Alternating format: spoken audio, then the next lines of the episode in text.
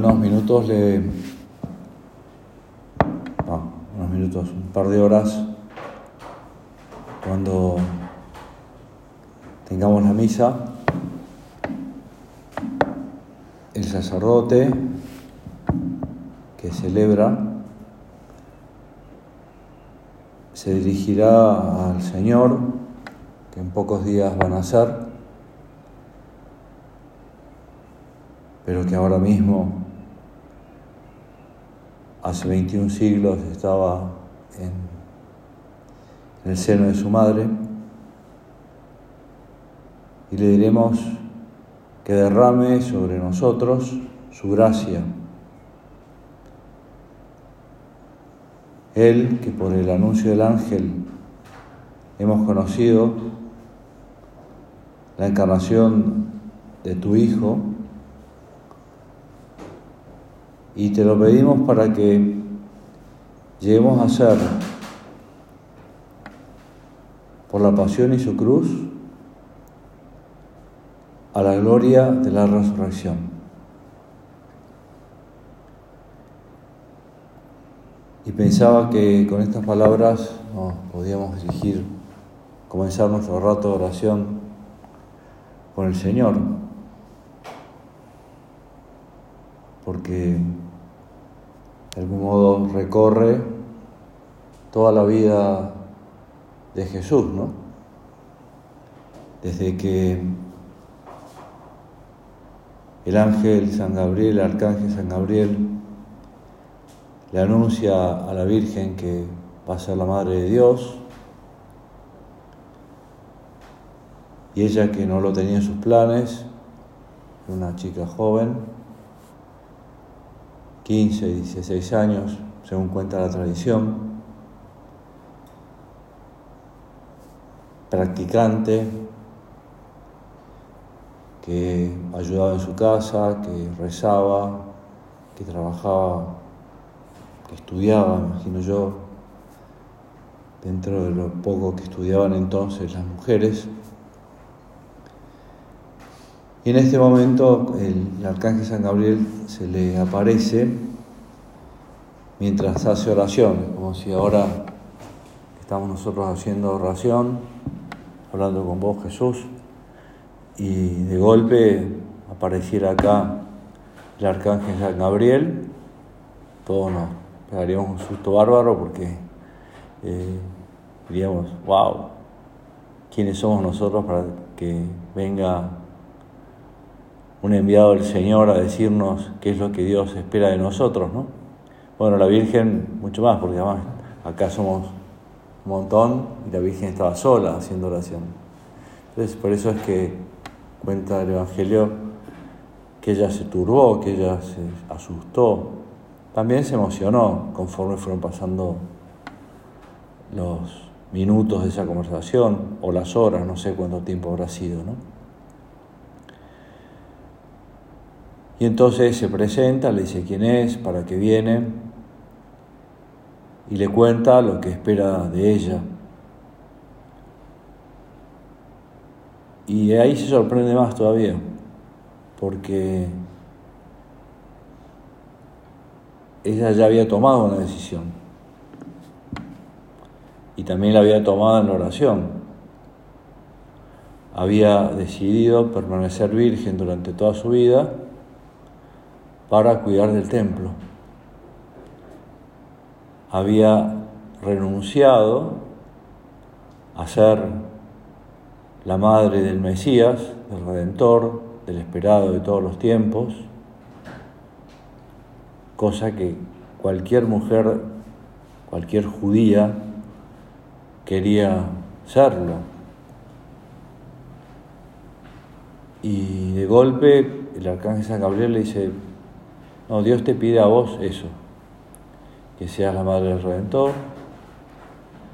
Y claro, y ella ahí le hace una pregunta muy coherente, ¿no? ¿Cómo se hará esto si yo no conozco varón? Y, el arcángel San Gabriel le explica, el Espíritu Santo descenderá sobre vos y por eso el que nacerá de vos será llamado Hijo del Altísimo.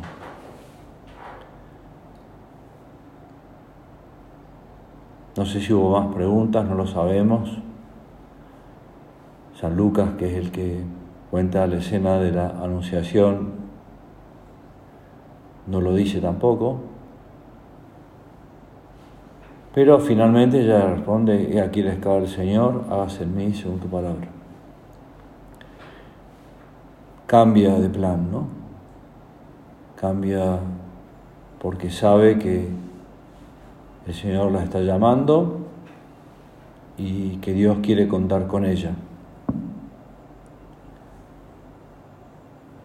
Y en la oración que acabamos de leer, le decimos que al Señor, y ahora te lo volvemos a decir, Señor, que meditando sobre la respuesta de tu Santísima Madre, también nosotros pensemos que Dios también tiene sobre nosotros un plan, Dios también quiere nosotros, a Dios, con Dios cuenta con nosotros, para que lleguemos, como su Hijo, por su pasión y cruz, a la gloria de la resurrección. Uno piensa, ¿no? Eh, faltan muy pocos días para la Navidad, ¿no?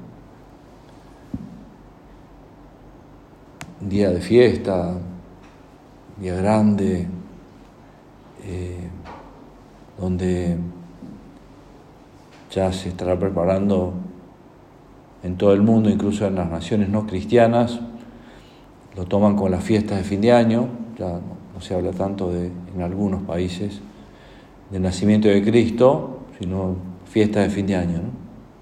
Pero empieza el 25 de diciembre, 24 de la noche, y no conocen a Jesús. Pero vos y yo sí lo conocemos, más o menos, hablamos con Él, le pedimos cosas, estamos acá para hacer oración, para dialogar con Él, para... Lo intentamos hacer por nuestra cuenta, en nuestras casas, en una capilla, en un oratorio, en una iglesia, en el campo, junto a un río, o sea, se puede hacer oración en todas partes. ¿Por qué justamente en estos días festivos, o preparándonos para días festivos, ya la liturgia de la iglesia nos dice, Jesús nace, pero nace para morir. Y para morir por vos y por mí. Nace para, como bien sabemos, porque todos acá están muy formados, para, para, pagar por el pecado original pero por toda la humanidad de todos los tiempos, los tiempos anteriores a Él, sus contemporáneos, los que vivían con Él y los que vendrían a lo largo de los siglos. Y es una respuesta correcta y es la verdad y es doctrinalmente seguro. Pero es bueno pensar, Jesús, y te lo agradecemos ahora, vuelve a nacer por nosotros, se hace hombre por nosotros, pasa una vida oculta durante 30 años sin decir que era el Mesías, después elige a los apóstoles, 12, uno de ellos le traicionó, perdón Señor, te pedimos perdón por Judas, no queremos ser nosotros uno de ellos, un, Judas de la vida.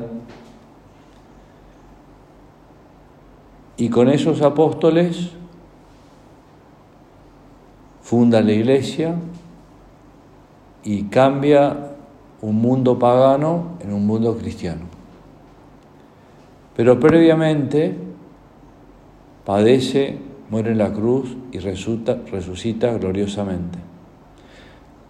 Hay un villancico que le cantaba la mamá de San José María San José María, donde le, dice, a, le, decir, le, dice, le diremos a Jesús cuando le cantaremos que Jesús nace para padecer, nace para morir. Porque en nuestra vida siempre habrá situaciones difíciles, habrá situaciones de gran alegría, de gran entusiasmo, de gran emoción, pero habrá situaciones duras. Y conforme el Señor va viendo que vamos siendo más grandes, nos va pidiendo un poquito más.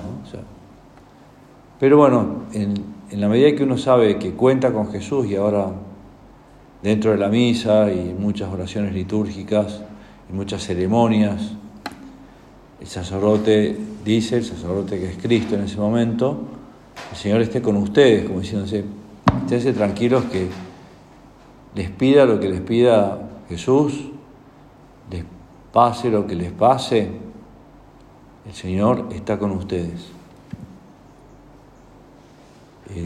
Hace una semana, diez días, estaba, estábamos ya en el tercer tiempo con unos amigos del club y, hubo uno que, estaba, había tenido un accidente de moto,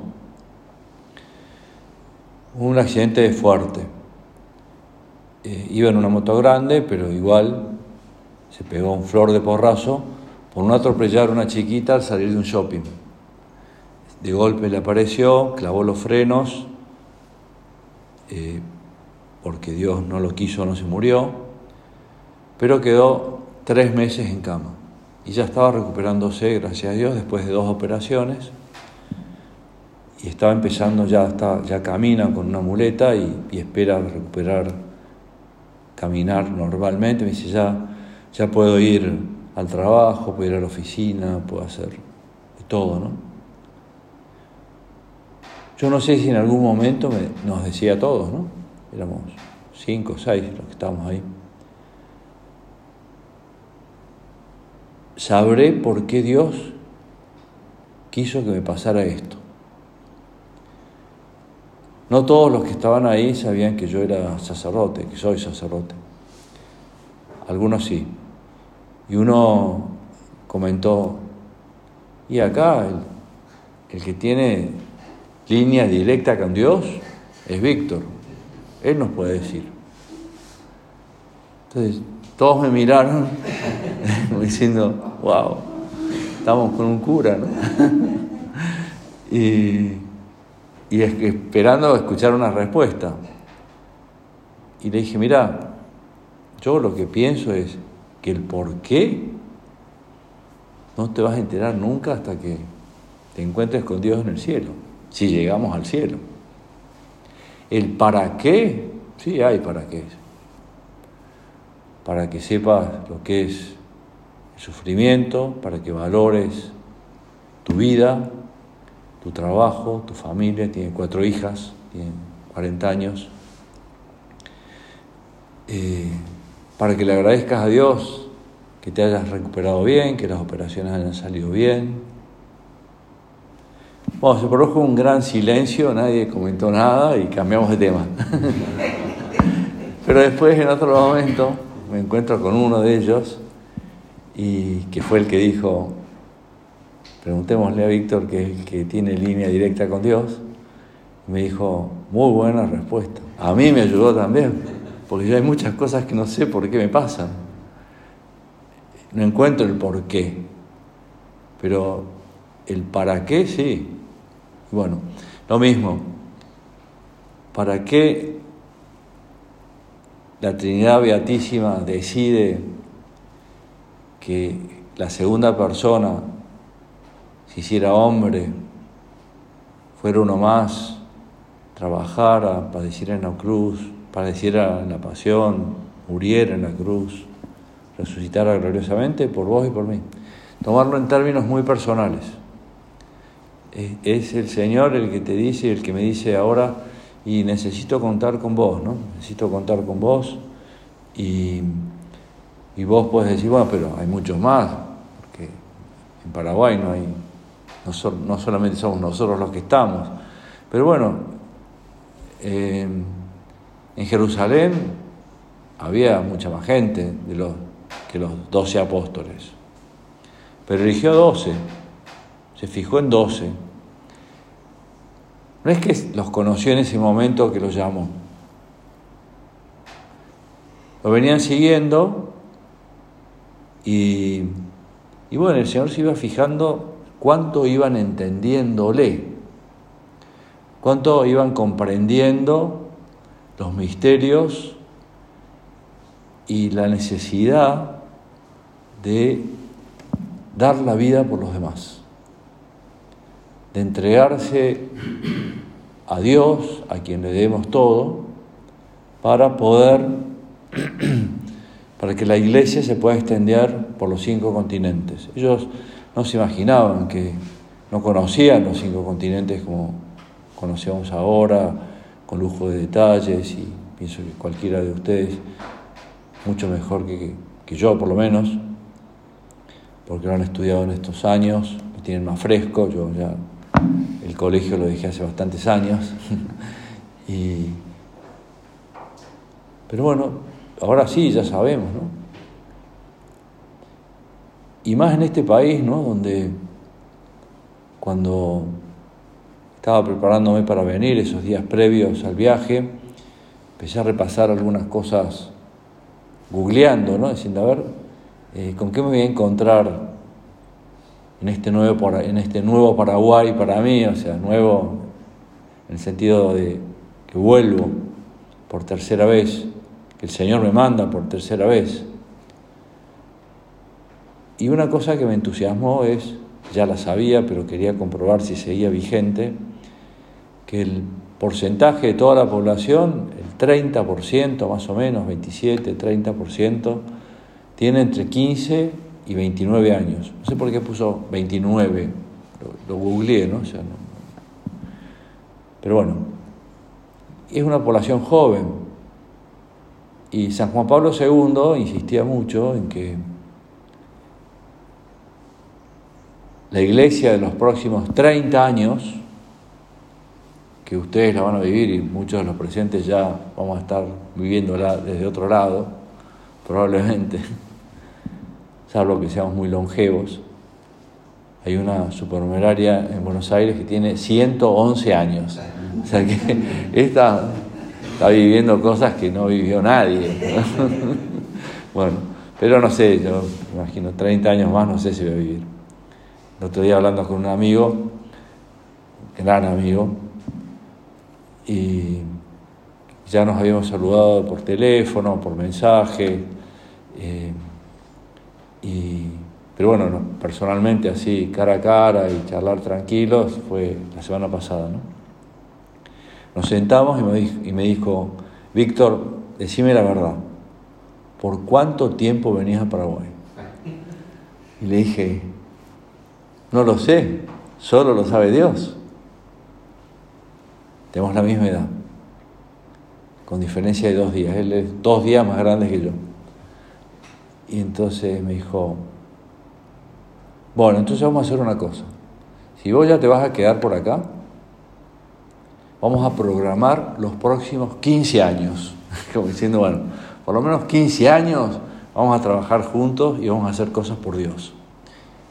Él está casado, ya es abuelo eh, y tiene una muy linda familia. Bueno, ¿cuánto tiempo? ¿Cuándo el Señor va a empezar a contar con ustedes, conmigo y cuando nosotros queramos?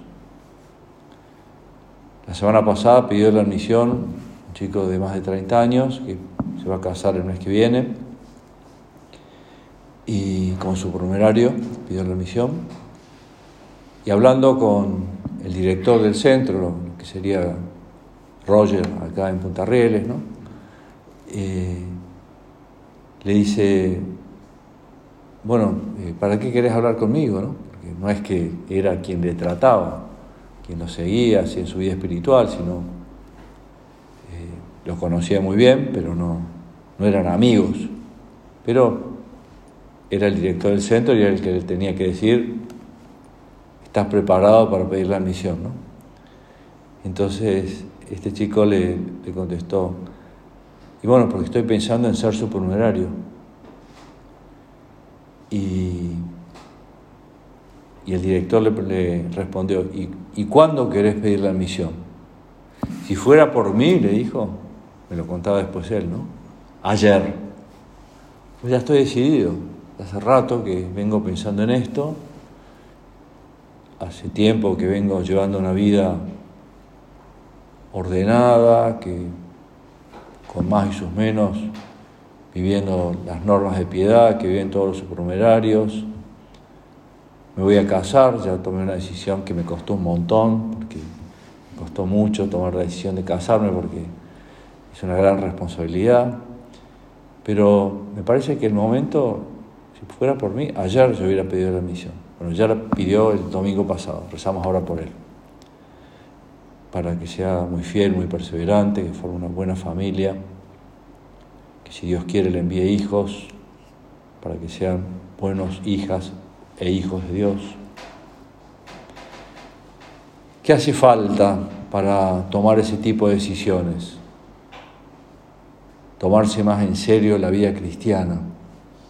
Lo dice San José María en Camino. ¿Cuáles son las características de un apóstol? En definitiva, los apóstoles del siglo XXI,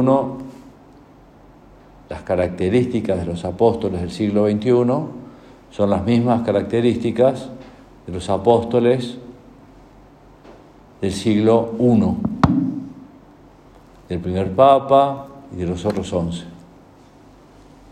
Son tres, dice San José María. Podría decir quince, dice son tres hambre de tratar al Maestro, a Jesús, o sea, tener deseos de ser muy amigo de Jesús, de confiar en Él, de preguntarle qué necesitas, en qué te puedo ayudar. Quiero ser cada día más amigo tuyo, quiero enamorarme de vos. Hambre de tratar al Maestro. La segunda característica, preocupación constante por las almas. Es decir, todo lo que yo pueda hacer por los demás, en primer lugar mi familia y los que están acá, los más chicos, pueden decir, pero Víctor, usted también dice que yo me preocupe por ese hermano con el que me peleo todos los días, sí, y por esa hermana que no la aguanto, también y por esa prima o primo que me hace la vida imposible, que lleva una vida recontra desordenada también. En primer lugar, la familia. Preocupación constante por las almas. Y después vas abriendo, ¿no? Vamos abriendo, yo también, ¿no? Yo también tengo hermanas, eh, yo también sé lo que es tener personas que cuesta mucho más tratarlas. también me preocupo por ellas, ¿no? o intento preocuparme, pero constantemente, ¿no? Preocupación constante por las almas, que también nos lleva a rezar por esas personas. Es que, es que este hermano no es ni siquiera una persona, parece, es un energúmeno. Bueno, también, ese también, por todos, preocupación constante por las almas. Y la tercera característica perseverancia que nada hace de fallecer. Cuando preparaba esta meditación y me acordaba, de, sonó fuerte esta palabra, perseverancia, claro, me acordé mucho de, y ahora me encomiendo a él y lo encomiendo al país Ramón, que fue el que va a ser ahora 60 años, vino con otros dos a comenzar el Opus Dei en Paraguay.